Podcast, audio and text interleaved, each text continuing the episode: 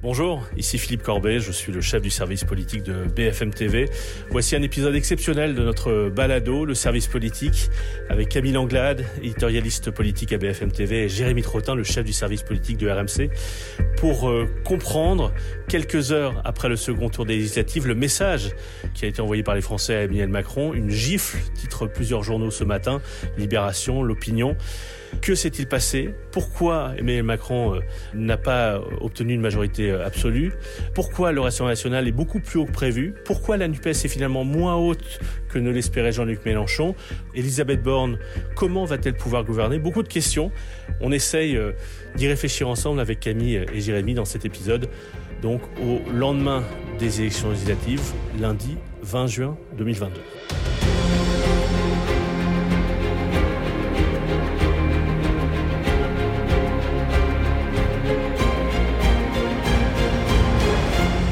Bonjour à tous les deux. Bonjour. Salut Philippe, salut Camille. Et on va dire bonjour aussi à Thomas Soulier qui est à peu près un mètre de nous, qui est déjà... Je dors les yeux ouverts, hein, mais je suis là. Il est 8h57, donc nous n'avons pas beaucoup dormi, euh, quoi, deux heures chacun à peu près? C'est ça. Trois, j'ai eu la chance de dormir une heure de plus. Voilà, on était à l'antenne tard le soir et puis tôt ce matin pour euh, les matinales de BFM TV et RMC. Au fond, après quelques heures comme ça, de... qu'est-ce qui vous marque le plus euh, dans ce qui s'est passé? Camille Ah bah, ce qui me marque le plus, c'est quand même que l'Assemblée, peut-être pour la première fois depuis très longtemps, va enfin représenter l'état réel du pays. Mm.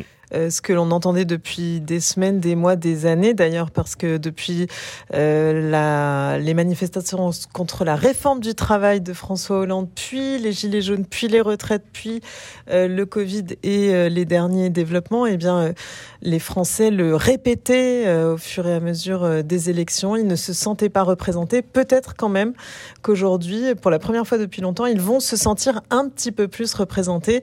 Et ça, c'est un premier fait politique, au-delà de la surprise et de euh, euh, l'étonnement oui, de, de la majorité. Avec notamment, pour la première fois de l'histoire politique de la Ve République, le RN représenté à l'Assemblée nationale à peu près au niveau du rapport de force dans le pays. C'est-à-dire qu'il fait 90 députés. S'il y avait eu une proportionnelle, il en aurait fait un peu plus probablement, mais voilà, c'est-à-dire que pour la première fois, le RN est vraiment à l'Assemblée nationale de façon conséquente, alors que jusque-là, il y a eu que deux élus en 2012, huit en 2017, euh, et donc c'est inédit qu'ils aient un groupe de 90 députés. La seule précédence, c'est 86-88, mais c'était un scrutin proportionnel, il y avait 30 députés.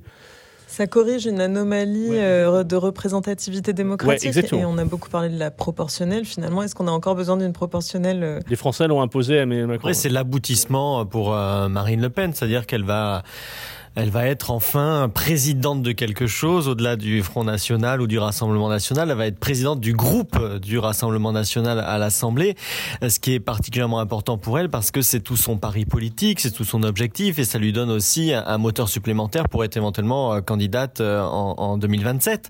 Donc euh, après, c'est vrai que elle va devoir aussi euh, gérer euh, un groupe euh, pléthorique. euh, C'est aussi des RH. hein. Parfois, euh, il y a des candidats qui vont débarquer à l'Assemblée nationale parce que là, on parle d'un groupe de 89, mais c'est des unités et avec euh, des parcours parfois euh, particuliers. Et cer- certains d'ailleurs, certains du RN hier soir étaient un petit peu. Oui, je peux Ah, vous vas-y, dire. je sais ce que tu veux dire, Camille. Vas-y.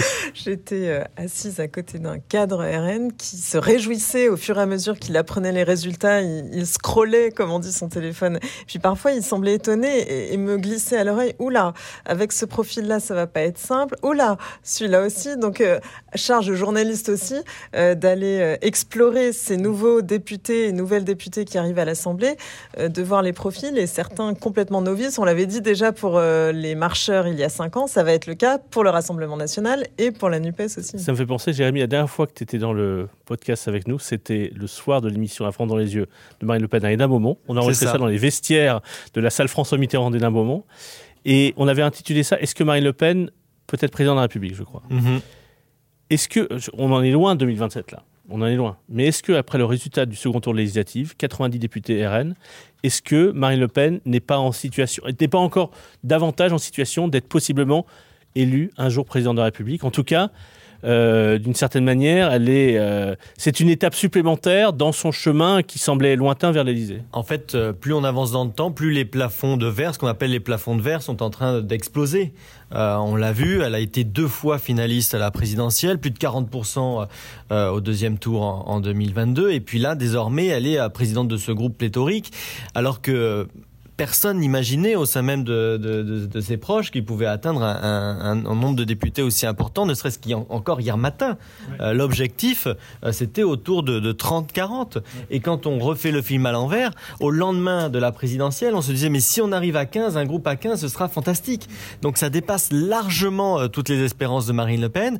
Et c'est vrai que ça lui permet sans doute euh, bah, de se dire que euh, aujourd'hui tout est possible jusqu'à la présidence de la République. Et d'aucuns expliquent ce résultat par la mort du Front républicain. On a beaucoup entendu ça sur euh, les plateaux hier soir, notamment euh, les sondages euh, de report des voix, vous savez, indiquent que les électeurs marcheurs qui n'avaient plus de candidats et qui étaient face à un duel RN-NUPES la plupart se sont abstenus. Et donc, les trois quarts, exactement, merci Philippe, ça veut dire qu'ils n'ont pas fait de front républicain, ils n'ont pas euh, voté contre pour faire barrage à l'extrême droite. Et ça, euh, LFI, d'ailleurs, ils le reconnaissent aujourd'hui, les cadres, ça leur a manqué euh, pour euh, obtenir un peu plus de députés. Et ça a joué en faveur du Front National, Mais du Rassemblement la stratégie d'Emmanuel Macron d'essayer de faire en sorte de monter le Rassemblement national pour baisser le score de la NUPES. Résultat, 90 députés RN. Et c'est stratégie très dangereuse. Ça s'appelle jouer avec à, le feu. À l'envers, on, on, comprend aussi pourquoi il y a eu ce couac au niveau de la consigne oui. de vote la semaine dernière. Parce que ça a duré quand même deux jours. Entre à 20h01, on a commencé à poser les questions le soir du premier tour législatif.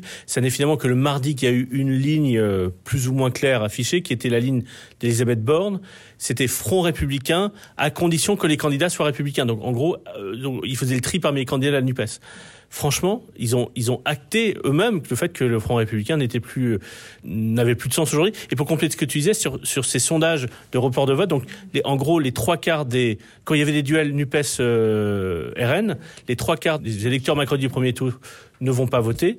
Il y en a un peu plus de 15% qui votent pour NUPES, un peu moins de 15% qui votent pour RN. Donc euh, voilà, c'est-à-dire que on voit les faits. Et vous avez remarqué qu'on a commencé ce podcast en parlant d'abord du Rassemblement national, ce qui est un des faits politiques ouais. majeurs de cette soirée, et pas du tout du fait que la République en marche, ensemble, n'a pas de majorité absolue. C'est évident. Voilà, c'est l'évidence. Euh, mais c'est vrai que le plus étonnant, c'est euh, le RN très haut. On va voir ce que ça donne. Et puis l'autre, c'est la majorité. Ah, je, juste avant de parler justement de l'histoire de majorité, pourquoi est-ce que c'est une surprise pour tout le monde, y compris pour le RN Pourquoi est-ce que euh, qu'est-ce qu'on n'a pas vu Et j'inclus les journalistes dedans. Qu'est-ce qu'on n'a pas vu ou pas suffisamment vu ou pas suffisamment compris? Parce que au bout du compte, il, faut quand même rappeler que le soir du premier tour de l'élection présidentielle, on dit Marine Le Pen peut être élue. Le soir du second tour, on dit elle fait 13,3 millions de voix. C'est historique. Donc on l'a souligné à l'époque. Est-ce qu'on l'a pas Qu'est-ce qui a fait qu'on l'a oublié ou, ou... Peut-être aussi sa stratégie électorale, parce qu'elle-même, il faut se souvenir qu'elle est partie quand même en vacances pendant une dizaine de jours après le second tour. Elle s'est quand même fait un peu oublier. Au départ, il nous expliquait que voilà, s'ils avaient un groupe, c'était déjà, ce serait déjà magnifique. Donc en fait, leur stratégie aussi nous a poussé à, à peut-être mal analyser les choses. Et, Et ça a toujours été, pardon de te couper, euh, Jérémy, mais ça a toujours été par moment la stratégie du RN se faire oublier pour mieux le coucou. pour exactement. pour euh, oui et puis pour incarner aussi ce vrai vote de colère de rejet de de ressentiment. On rappelle aussi que dans l'entre-deux tours Emmanuel Macron et Jean-Luc Mélenchon ont été omniprésents se sont renvoyés coup pour coup ils ont installé un duel euh, excluant de fait le Rassemblement national.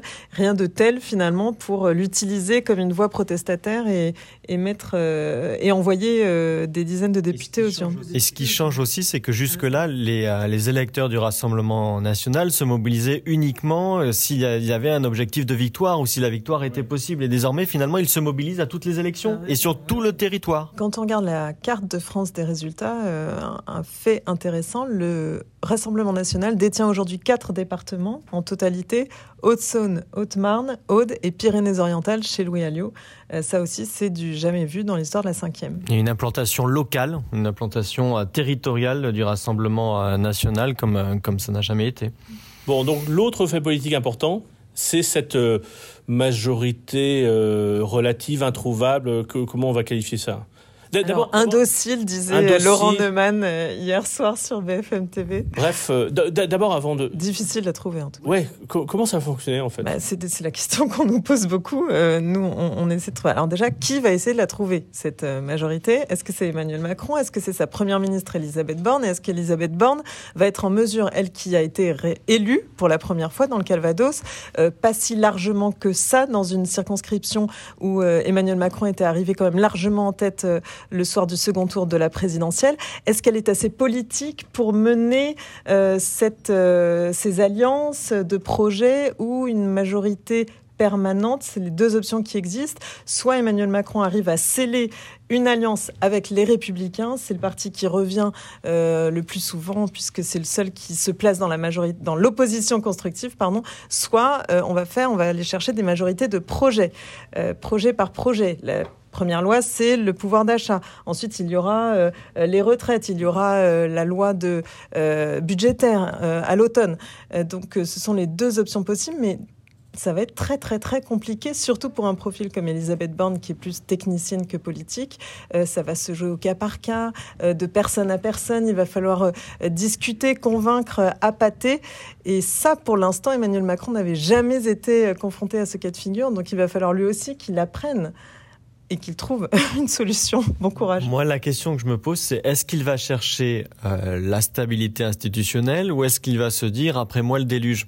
Je ne sais pas profondément ce qu'il a envie de faire, Emmanuel Macron. C'est-à-dire que dans la situation dans laquelle il est aujourd'hui, euh, c'est quasi une impasse ou c'est déjà un, un, quinquennat, un deuxième quinquennat qui est quasiment mort-né. Il faut se souvenir qu'il a été élu sur euh, les réformes, sur la question. Un, quinquennat pour rien, tu veux dire? Bah, C'est impossible vu l'état dans lequel est la France aujourd'hui, l'état de l'inflation on ne peut pas euh, passer cinq ans sans rien faire. J'entends tout à fait ce que tu dis, Jérémy, mais ce serait vraiment euh, apocalyptique que, selon moi, qu'Emmanuel Macron n'ait pas un tout petit peu le sens de l'intérêt des Français. Il peut toujours dissoudre à un moment donné. Il pourra, il pourra dissoudre, mais euh, bah si, si, pas maintenant. Je, je c'est de la politique fiction, mais supposons par exemple que euh, il joue le, eh bien les Français ont décidé ceci, donc on va essayer sur tel texte, je présente mon texte, on voit si on a une majorité ou pas. Il y a, il y a des textes qui seront bloqués, d'autres textes peut-être où il trouvera telle ou telle majorité. Entre guillemets, il joue le jeu, il, il tire les conséquences de, de ce vote euh, du premier tour et à un moment donné, est-ce que c'est dans six mois, est-ce que c'est dans un an, dans 18 mois, il y a un blocage, ça ne va plus. Il prend les Français à témoin en disant c'était absolument insupportable face aux enjeux du pays. Et donc, c'est pour ça que j'ai décidé de dissoudre l'Assemblée nationale et en espérant avoir une majorité. Mais je pense qu'il ne peut déclencher la dissolution qu'au moment où il peut espérer avoir une majorité. Mais si, entre guillemets, prend, si tous les autres partis refusent systématiquement de tout voter et bloquent, il pourra dire, mais attendez, moi j'essaye, c'est eux qui bloquent. Ou l'inverse, ou peut-être qu'il va chercher la crise institutionnelle extrêmement profonde ou un moment où on sera, où l'Assemblée sera complètement bloquée pour appeler à nouveau les Français à voter, dissoudre, pour essayer de lui donner cette fois une majorité pour avoir une, une stabilité. Parce que s'il joue le jeu, s'il essaye et qu'il n'y arrive pas à obtenir des majorités sur tel et tel projet, à quoi bon dissoudre à ce moment-là? Mais cinq ans sans rien faire, je peux pas y croire. Il ne pourra peut-être dissoudre avec une volonté ou une capacité à retrouver une majorité qu'en cas de crise institutionnelle, mais beaucoup plus profonde encore qu'aujourd'hui. Il ne peut dissoudre, il ne peut justifier la dissolution que par un blocage.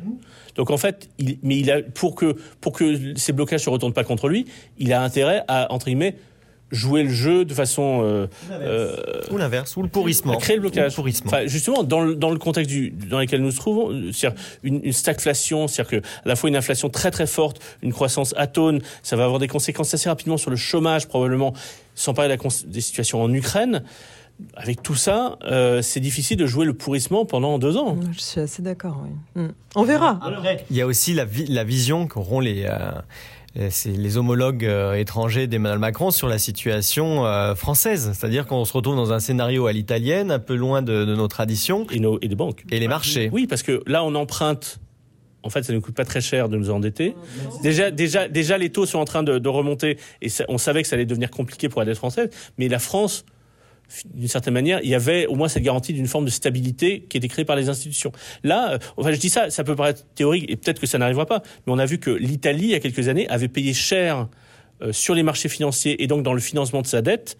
Euh, son instabilité politique. Et toute l'Europe l'avait payé. Et toute l'Europe l'avait payé à travers. Un pays comme l'Italie ou un pays comme la France qui verrait ses taux augmenter en raison de l'instabilité politique. En fait, c'est un coût pour l'ensemble des pays européens. En tout cas, on n'arrive pas vraiment, tu as remarqué Philippe, à répondre à cette question comment Emmanuel Macron va gouverner. D'abord parce que les résultats ne datent même pas de 24 heures, donc je pense qu'eux aussi ils sont complètement sous le choc, la majorité. Ce sont pour beaucoup d'entre eux des novices, euh, ça ne fait que 5 ans finalement qu'ils font de la politique. Et les politiques ont été battus? Certains poids lourds, voilà exactement, des Richard Ferrand, des Christophe Castaner qui étaient vraiment euh, des éléments, euh, des piliers de la Macronie, eux ont été battus sèchement, donc qui, euh, qui sont les stratèges aujourd'hui de la Macronie C'est une question qui se pose. Ils vont devoir quand même euh, mettre tout ça à plat, regarder ce qu'ils peuvent faire. Et puis, euh, LR, là-dedans, va sans doute, les Républicains, obtenir un rôle d'arbitre, un rôle très important, soit projet par projet, soit, soit devenir ministre. Mais combien d'entre eux vont devenir ministres? On rappelle ce chiffre, Emmanuel Macron, pour obtenir la majorité absolue,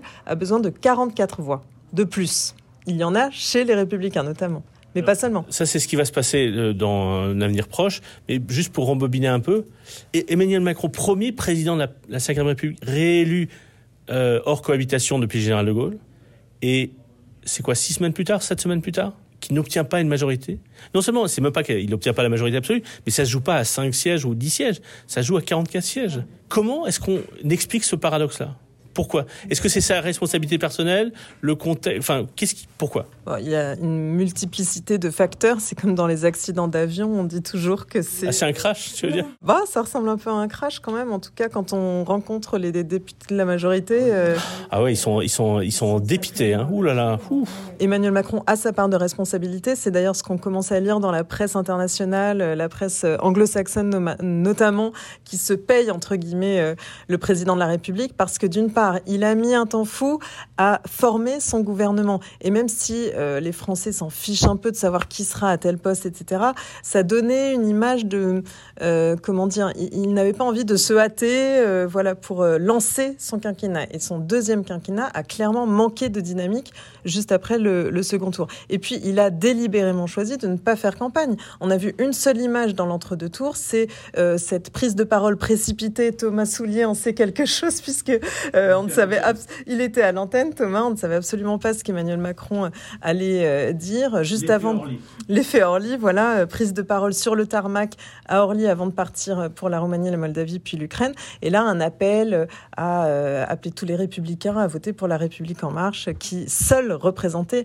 la République. Donc, il y a eu un, errement sur, sur la stratégie. Il s'est loupé. Il a essayé de reproduire le succès, ce qui avait fait son succès pour la présidentielle, c'est-à-dire apparaître au dernier, au dernier moment, euh, faire une campagne très rapide sur sa personne à lui. Là, ça a vraiment échoué. Après, c'est, on est quand même... Euh, dans un pays qui a vécu euh, une pandémie, euh, des confinements, avec euh, des opinions qui sont restées rentrées. Et Emmanuel Macron avait peut-être compris ça plus tôt que nous, en essayant, avec la crise ukrainienne, de brandir cet effet drapeau et d'éviter qu'on fasse beaucoup de politique à ce moment-là, parce qu'il pensait peut-être, et il savait peut-être d'avance, que le résultat de la présidentielle serait sans doute différent s'il n'avait pas brandi cet effet drapeau grâce à la crise en, Ukraine. Et là, c'est un retour de ces, formes de bâton, c'est un boomerang, c'est-à-dire qu'il, l'état du pays euh, est visible aujourd'hui à l'Assemblée nationale.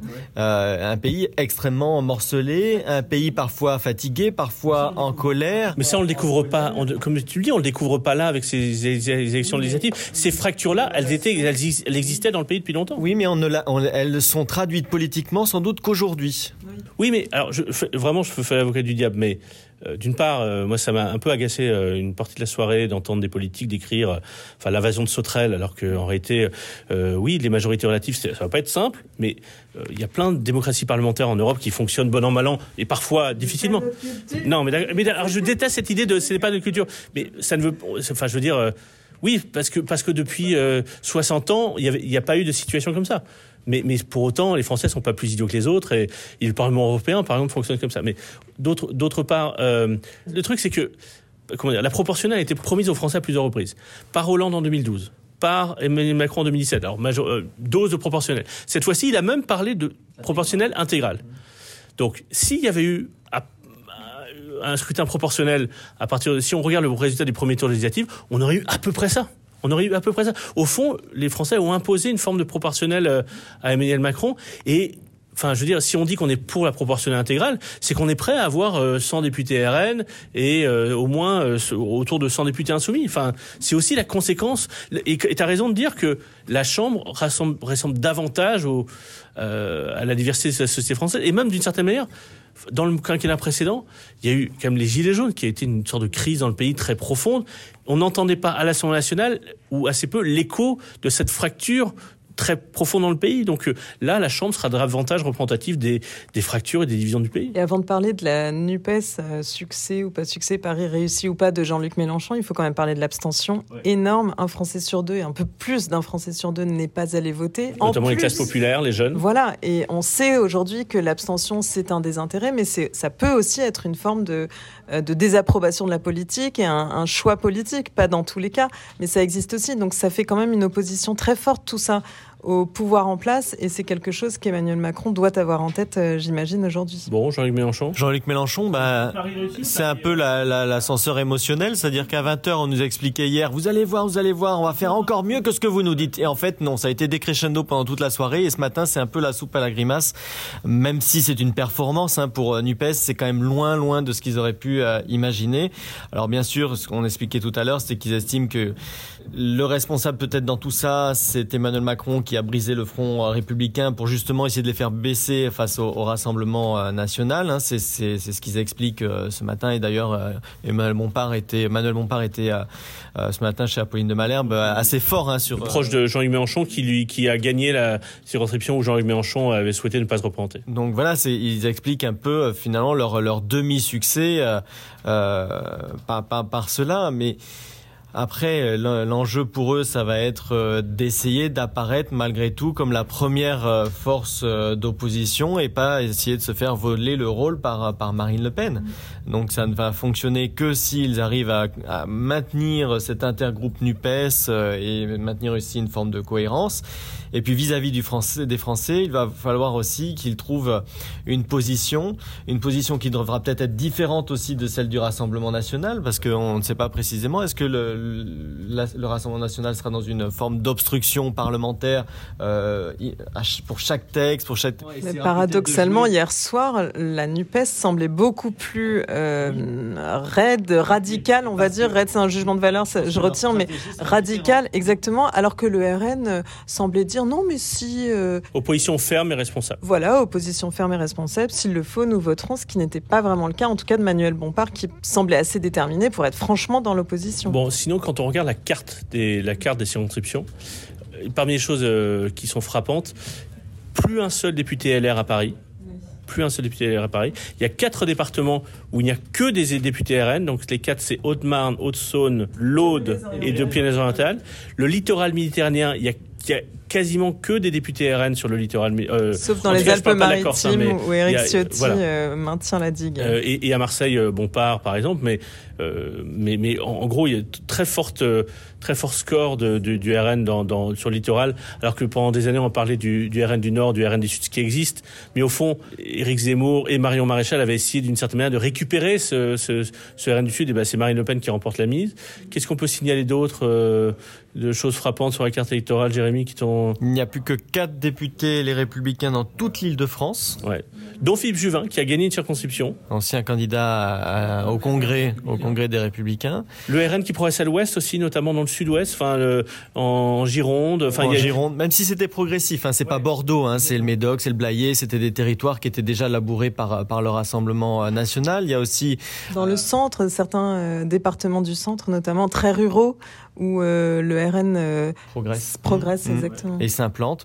Et, euh, et puis finalement aussi ce qu'on avait vu, ce qu'on avait analysé sur la question de Paris, où on avait vu une division entre la droite et la République en marche à l'occasion des européennes, où en, finalement ils se partageaient, ils se partageaient l'est et l'ouest parisien, donc la gauche et la droite. Et là finalement il y a une substitution, la enfin, Renaissance ensemble est concentrée désormais sur les arrondissements de l'ouest parisien qui étaient détenus jusque-là par la droite et euh, la France insoumise, la NUPES. Notamment le 16e arrondissement. Pour le, tout ce qui est euh, concernant l'Est parisien. Et donc, euh, on retrouve une forme de clivage gauche-droite à Paris avec d'un côté ensemble, de l'autre côté la NUPES. Quand on regarde l'ensemble de l'île de France, plutôt la petite couronne, par exemple en Seine-Saint-Denis, que des députés LFI. Alors, il y a des communistes et des insoumis, mais malgré tout, carton plein en Seine-Saint-Denis.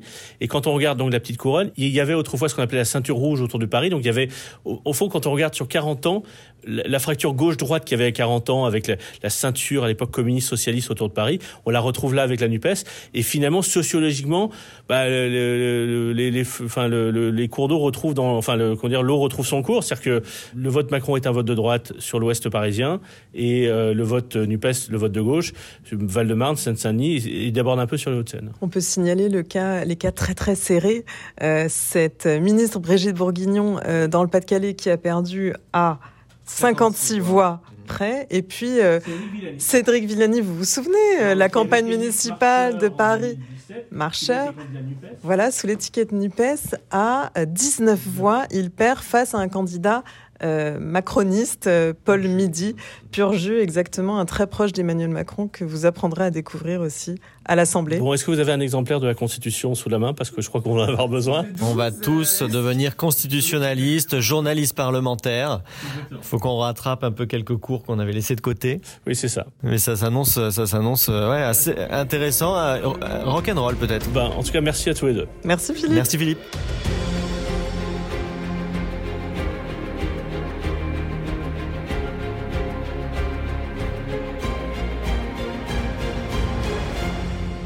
Merci d'avoir suivi cet épisode et évidemment on va se retrouver à nombreuses reprises dans les prochains jours pour euh, vraiment comprendre ce qui va se passer parce qu'on entre dans une période inconnue.